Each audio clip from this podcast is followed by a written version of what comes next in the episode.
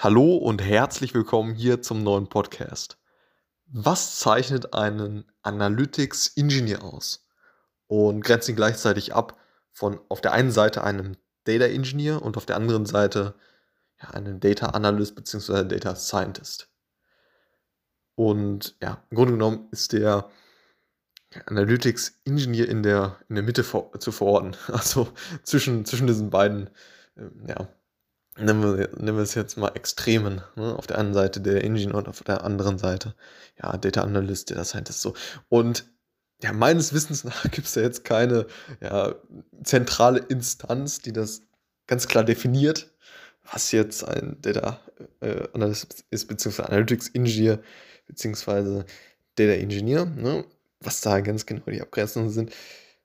Und ich möchte das mal in, in, meinen eigenen Worten beschreiben, so wie ich es jetzt persönlich verstanden habe. Und zwar ein, ein Analytics Engineer zeichnet sich dadurch aus, dass er im Grunde genommen Datensätze letztendlich so aufbereitet mit einem gewissen, also ja, mit einem Bezug zum, zum Unternehmens- äh, oder zum Business, zum Unternehmenswert, diese Datensätze so aufbreitet, dass ein Data Analyst, Data Scientist diese eben ja letztendlich für die konkrete Informationsgewinnung, Informationsbereitstellung verwenden, verwenden kann. So.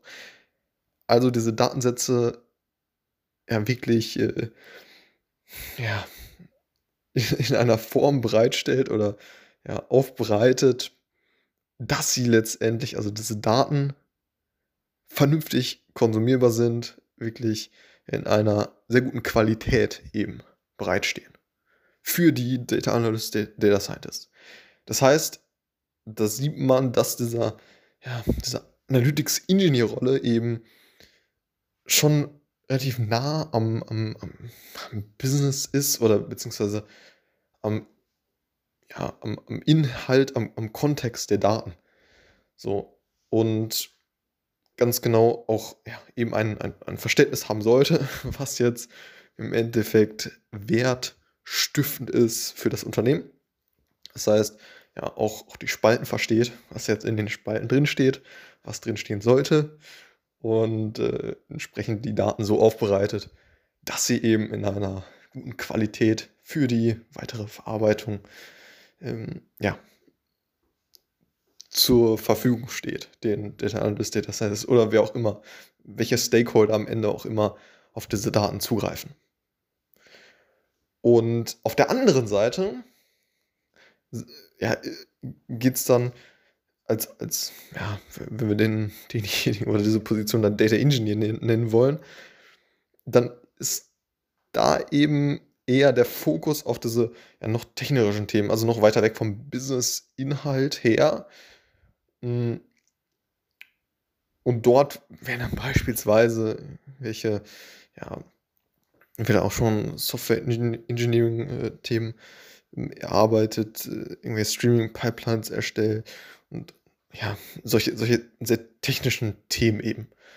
Versus, ja, dem Analytics-Engineer eben, der ja, im Grunde genommen schon, schon näher am, am, am Business ist und am Kontext der Daten, diese so aufbereitet, dass sie im Endeffekt äh, ja, für die weitere Verarbeitung seitens der Analytics äh, bzw. der Data Analysten und äh, ja, Data Scientisten zur Verfügung, zur Verfügung steht. Also ein Beispiel-Tool wäre eben ja so DBT äh, für, für ja, die Transformation, Modellierung von Daten äh, im, im Data Warehousing-Kontext und ähm, ja, so eben die Daten ja, in einer, ja, wie eben schon gesagt, in einer guten Qualität eben den, äh, den anderen Stakeholdern, also Data Analysten, Data Scientisten etc. zur Verfügung stellen. So.